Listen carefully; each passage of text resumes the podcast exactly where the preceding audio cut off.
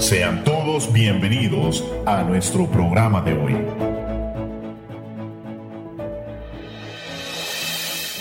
Ocho y media de la mañana, bienvenidos a una nueva edición de este su programa, Verdades Eternas. Mi nombre es José Alfaro y el día de hoy me acompañan dos hermanos que nos hemos preparado para entregarles una palabra muy especial. Este día me acompaña mi hermano Jorge Martínez. Buenos días, Héctor, y buenos días, hermana. Veo que nos estamos aquí unidos hoy para compartir con ustedes un tema muy importante, así es que donde quiera que estén, no se desconecten. Amén. Y también aquí nos acompaña nuestra hermana María Gutiérrez. Muy buenos días, mis hermanos. Buenos días, hermano José, nuestro hermano Jorge y cada uno de los hermanos y la audiencia en general que nos escucha esta mañana. Amén. El día de hoy, hermanos, quisiera comenzar leyendo Isaías capítulo 8, versículo 20, que dice de la siguiente manera, a la ley y al testimonio, si no hablan conforme a esta palabra, es porque no hay para ellos amanecer. El día de hoy, hermanos, hablaremos acerca de las cinco solas, las cinco solas de la reforma. Amén. Y comenzando, primero hay que definir qué son las cinco solas. Las cinco solas es la denominación conjunta para cinco frases en latín que surgieron durante la Reforma Protestante y resumen las creencias teológicas básicas de los reformadores o protestantes que entraban en contraposición con la doctrina católica. Amén. La palabra latina sola significa en español solo o solamente. Las cinco solas expresaban cinco creencias fundamentales que los reformadores entendían como pilares esenciales para la vida y prácticas cristianas. Todas y cada una de las solas rechazaban o se oponían explícitamente a prácticas y doctrinas extendidas a comienzos del siglo XVI en la cristianidad latina, y que los reformadores criticaban, atribuyéndolas a la usurpación de competencias, atributos o cualidades por la jerarquía eclesiástica de la Iglesia Católica Romana, y especialmente por su cabeza, el Papa, y que en realidad correspondían o bien únicamente a Dios o bien a todos los cristianos. Hermano Jorge, cuando se nos habla acerca de las cinco solas, hermano, ¿por dónde podemos empezar nosotros en contexto histórico a buscar acerca de las cinco solas? Bueno, tendríamos que ir a la historia. Y, y aquí vamos a ver que las solas no se articularon sistemáticamente hasta el siglo XX. Sin embargo, los mismos reformadores usaron sola gratia y sola fide en conjunto. Por ejemplo, en 1554 Felipe Melantón escribió sola gratia justificamos et sola fide justificamur. Solo por la gracia justificamos y solo por la fe somos justificados. Todas las solas aparecen en varios escritos de los reformadores protestantes, pero ninguno las catalogó conjuntamente. En 1916, el erudito luterano Teodoro Engelder publicó un artículo titulado Los tres principios de la Reforma, sola, sola escritura, sola gratia y sola fides. Sola escritura, sola gracia, solo fe. En 1934, el teólogo Emil Brunner sustituyó a Solideo Gloria por sola escritura. En 1958, el historiador Geoffrey Elton resumiendo el trabajo de Juan Calvino, escribió que Calvino había unido las tres grandes consignas. Geoffrey Elton enumeró sola fide con sola gratia como término, seguido de la sola escritura y sola deo gloria. Más tarde, al comentar sobre el sistema teológico de Karl Barth, Brannel añadió solus Christus a la letanía de solas, dejando fuera la sola escritura. La primera vez que se mencionan las dos solas adicionales es en el año 1965, en la Iglesia del Mundo de Johann Baptist Mess. O sea, es parte de la historia. Porque en un principio solo eran las tres olas que se habían, fueron añadiéndose una a otra, pero es hasta el siglo XX, como dice la historia, es que se pudo, digamos, consolidar o sistemáticamente juntarlas todas y ponerlas como una regla de fe. Entonces, a lo largo de la historia, prácticamente en distintos periodos de tiempo empezaron a surgir estos, estos ah, prácticamente, estos establecimientos de la doctrina cristiana que nosotros conocemos hoy en día, que curiosamente eh, todo parte a partir de un origen bíblico, ¿verdad? Entonces, muchos años después, todas se consolidan como una sola, a pesar de tener distintos autores, a pesar de tener, a pesar de suceder, este, con mucho tiempo de diferencia, ¿verdad? Y muchos diferentes idiomas.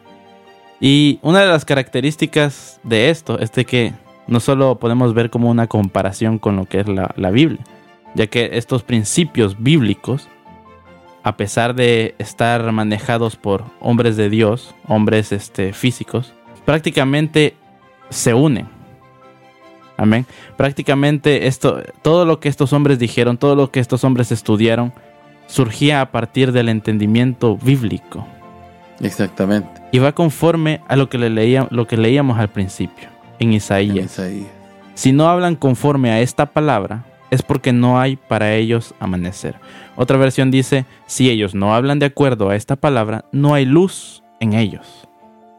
Sí, eso es todo lo que los reformadores protestaban, por eso se llama protesta.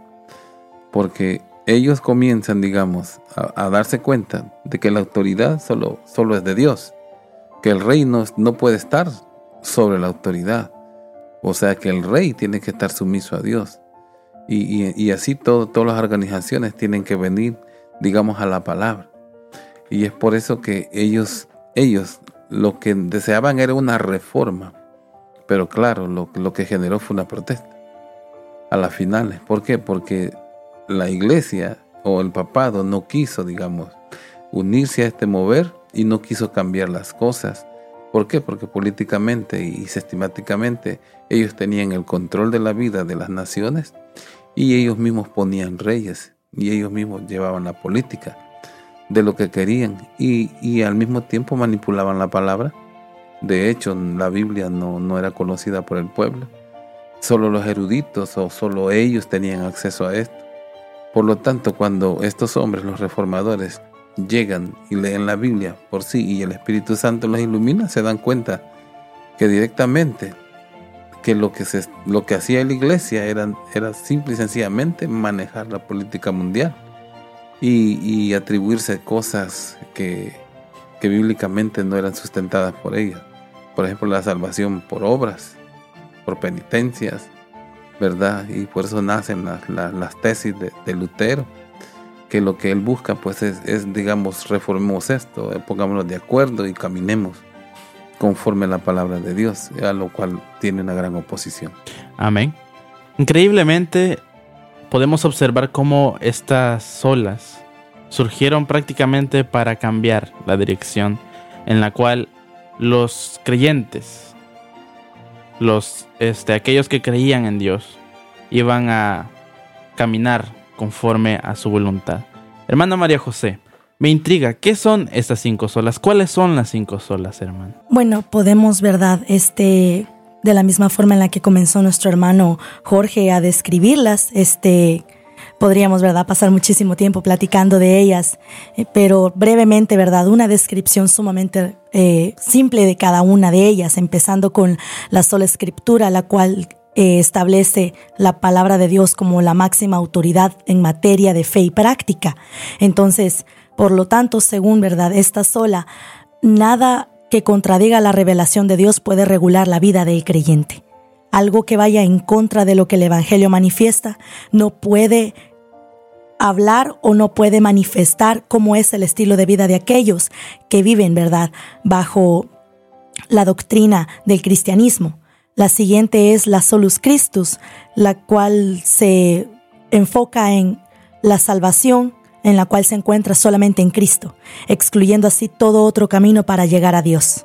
Una verdad de las de los fundamentos realmente que la Iglesia Católica trataba, verdad, de dejar por fuera, pero sin embargo, a partir de esta sola es en donde se vuelve a centralizar a Dios una vez más como el camino para llegar a la salvación. Luego viene sola gratia, la cual es la salvación que es un don de Dios, No es algo que se puede conseguir ya sea por labores humanas, sino que es algo divino que no está a nuestro alcance natural. Entonces, la salvación se convierte en algo divino que solamente Dios puede entregar a los mortales. Luego está sola fide, la cual es la acerca de que la salvación solo puede ser recibida cuando ponemos nuestra fe en aquel que murió por nosotros. Sola fide se enfoca en la justificación de Cristo y de su sacrificio por la humanidad, excluyendo toda posibilidad de que nuestras obras puedan contribuir a que nosotros recibamos salvación.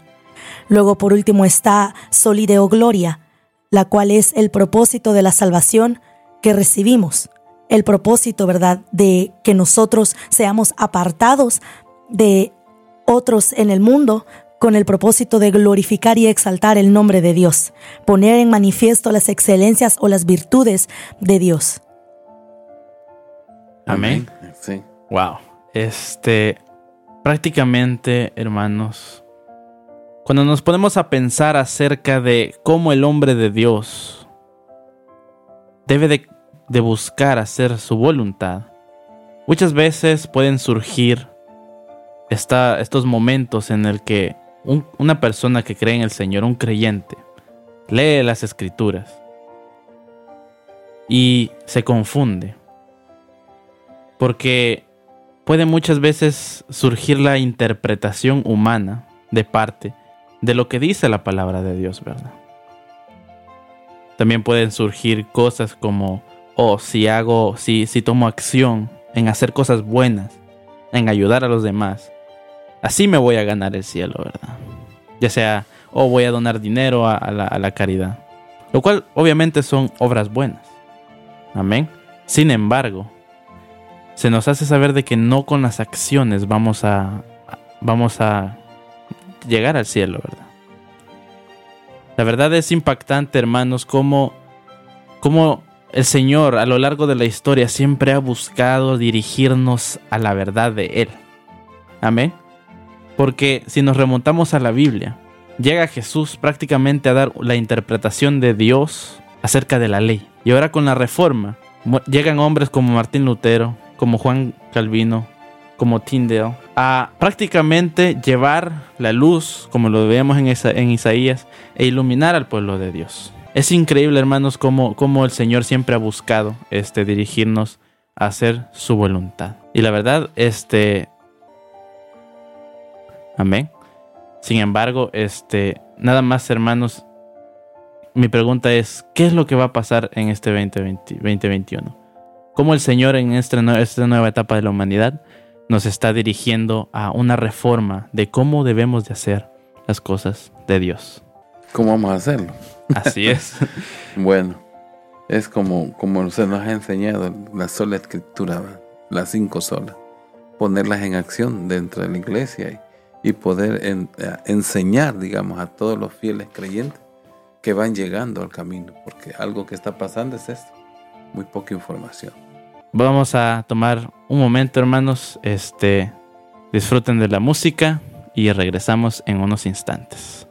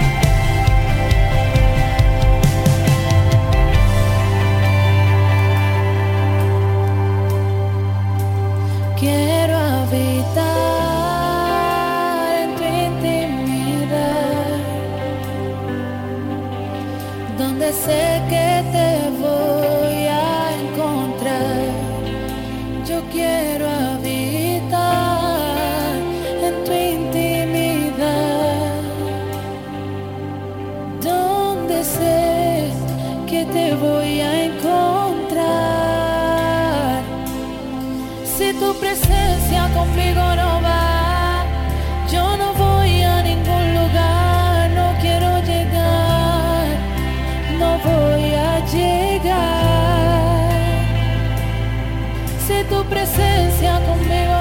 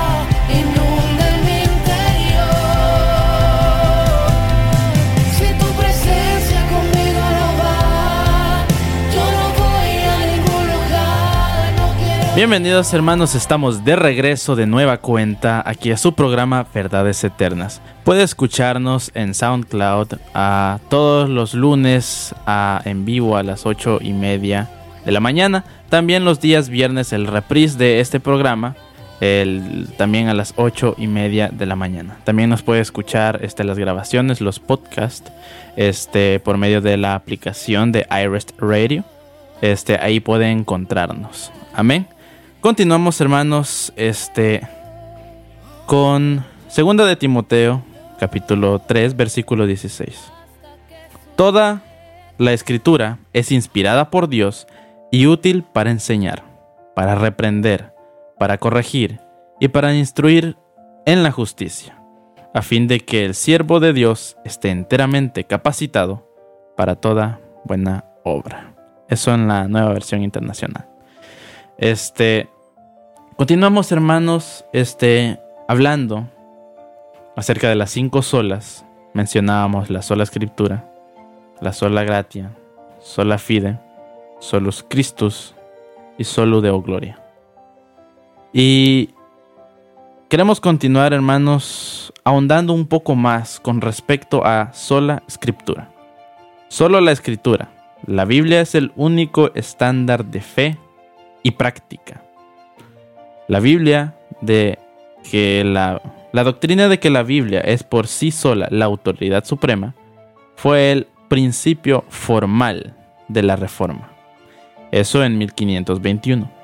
En el histórico interrogatorio de la dieta de Worms, Martín Lutero declaró que su conciencia estaba cautiva a la palabra de Dios, diciendo, al menos que se me convenza mediante testimonios de la escritura y claros argumentos de la razón, porque no le creo ni al Papa ni a los concilios, ya que están demostrando que a menudo han errado y se contradicen entre ellos. Estoy vencido por los textos de de la Sagrada Escritura que he citado y mi conciencia está ligada a la palabra de Dios. Hermano Jorge, ¿qué cree que quiso decir Martín Lutero con estas palabras? Prácticamente todo da paso a que a una de las cinco solas de las que de las que se dieron. La sola escritura enseña que solo la palabra, la Biblia es la palabra de Dios. Es autoritativa e inspirada. Por consiguiente, la única fuente de autoridad y que es accesible para todos, es decir, que es capaz de ser entendida con claridad y se puede autointerpretar por medio de ella misma. Lo anterior significa que la Biblia no necesita interpretación fuera de ella misma, idea que se opone directamente a las enseñanzas tradicionales de la Iglesia ortodoxa, las antiguas iglesias orientales ortodoxas, la Iglesia copta, el anglocatolicismo y la Iglesia católica, las cuales enseñan que la Biblia solo puede ser interpretada fielmente por medio de la tradición apostólica, estando esta representada por la tradición católica por el magisterio, que es la autoridad de enseñanza que tienen los obispos en unión con el Papa. Fíjese bien, o sea, lo que, lo que está hablando, los reformadores hablan, que la escritura es inspirada por Dios, lo que estaba y, y que no hay interpretación ella misma se puede interpretar. La interpretación humana no, no viene al caso. ¿Verdad? Nosotros podemos ver a través de la palabra y por el Espíritu Santo en la guianza de esto, que viene revelación a través de ella. Jesucristo trajo la revelación, como decía mi hermana hace un momento, y que, y que es a través del Hijo de Dios que viene una revelación fresca al hombre cuando el Espíritu Santo vino a la tierra. Ahora estos hombres, estos hombres que los reformadores que le llamamos nosotros hasta el día de hoy, ellos, cuando se enfrentaron a la palabra de Dios, fueron llevados por el Espíritu a descubrir eh, eh, esas cosas maravillosas que, que Lutero empezó a gozar cuando él se flagelaba a sí mismo, pensando de que a través del castigo físico o inclusive absteniéndose de muchas cosas mundanas, como él decía, él podía salvarse o al menos llegar, ¿verdad? O pasar menos tiempo en el purgatorio porque era un sacerdote católico. Así creía él, así pensaba él. Pero cuando es llevado a la palabra de Dios a través de un amigo de él que del mismo magisterio le dice que lea la palabra, ¿qué es lo que descubre él? A través de la autoridad de la escritura. Que dijo, el justo solo por la fe vivirá. Y eso fue un boom en su cabeza. Y hasta el día de hoy eso provocó el estudio masivo de él en la, palabra de Dios cuando encontró todas esas verdades que ahora nosotros podemos disfrutar y que podemos comprender que solo en la escritura, que es la palabra de Dios, podemos encontrar la verdad y la salvación. Wow. La verdad, yo me pongo a pensar, hermanos, de que allá afuera, ¿verdad? Hay personas de que en base a su interpretación humana comienzan a accionar con respecto a lo que es la voluntad de Dios. De cierta forma la palabra misma nos dice de que nosotros podemos hablar, podemos decir que vamos en nombre de Dios y no hacer la voluntad de Dios. Podemos ver personas de que prácticamente empiezan a predicar estas doctrinas que según ellos tienen bases bíblicas. Sin embargo, estas mismas doctrinas son las que se encargan de contradecir la palabra de Dios. Y no tiene que investigar mucho, podemos este, buscar incluso en internet personas de que este, dicen que, oh, yo tengo el poder de Dios. Y comienzan a hacer cosas que ni están en la Biblia. Doctrinas como lo que es la doctrina de la prosperidad, de que si el Señor te da un centavo, si yo, si yo doy un centavo, el Señor me da dos, ¿verdad? Y prácticamente hacen de que la doctrina de la ofrenda ya no sea por agradecimiento, sino por más bien por búsqueda de un bien mayor o un bien común. Hermana María, cuando Lutero habla acerca de que menciona de que al menos que se me convenza mediante testimonio de la escritura y claros argumentos de la razón, porque no le creo ni al Papa ni a los concilios, ya que está demostrado que a menudo ellos erran y se contradicen entre ellos. Cuando Lutero dice, estoy vencido por los textos de la Sagrada Escritura que he citado, y mi conciencia está ligada a la palabra de Dios. ¿Qué cree que quiere decir Lutero con esta, esta frase? Simple y sencillamente, ¿verdad? De que la palabra de Dios es la que le ha entregado la revelación absoluta de cuál es su lugar, cuál es realmente, ¿verdad?, el, el, el propósito con el que él ha sido creado, ha sido diseñado de la forma en la que él es como ser humano, como un individuo, ¿verdad? Y es algo que llega a ir incluso en contra de los argumentos que las iglesias ortodoxas, la iglesia católica y otras organizaciones tradicionales vienen a enseñar, que vienen, verdad, colocando un estilo de vida que realmente la palabra y el evangelio en sí no lo vienen manifestando. Entonces, cuando viene Lutero y dice, estoy vencido por los textos de la Sagrada Escritura que he citado, viene manifestando, no tengo alguna forma de argumentar en contra. No hay alguna forma para, digamos, Lutero como ser humano de poder decir aquí hay un error. Porque sin embargo, toda palabra, y la misma palabra lo manifiesta, ha sido inspirada por Dios. Entonces han habido hombres que tal vez han estado en una misma situación de pensamiento igual que él y también han sido vencidos.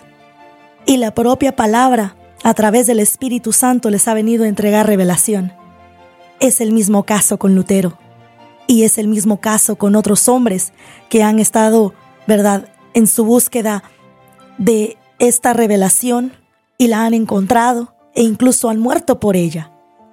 Incluso sucede con las personas hoy en día, de que muchos, ¿verdad?, vienen buscando cuál es el verdadero propósito del Evangelio, cuál es el verdadero propósito del cristianismo. Pero sin embargo, la palabra en sí viene manifestando de que solo a través de ella se puede encontrar el camino a la salvación. Y es algo que las otras cuatro solas también vienen apoyando. Es curioso, hermanos, cómo estamos prácticamente sujetos a la palabra de Dios, de que no se le puede agregar, ¿verdad? Y nosotros estamos este, sujetos a lo que nos dice el Señor. Hermanos, este ha sido su programa de verdades eternas. Ha sido un gusto. Mi nombre es José Alfaro. Este, y hermanos, unas palabras. Bendiciones a todos los que han estado conectados. Yo soy Jorge Martínez y les esperamos para la próxima. Hermano. Ha sido un muchísimo gusto poder estar con ustedes. María Gutiérrez a su servicio. Bendiciones. Amén. Gracias por escucharnos. Te invitamos a nuestro próximo programa.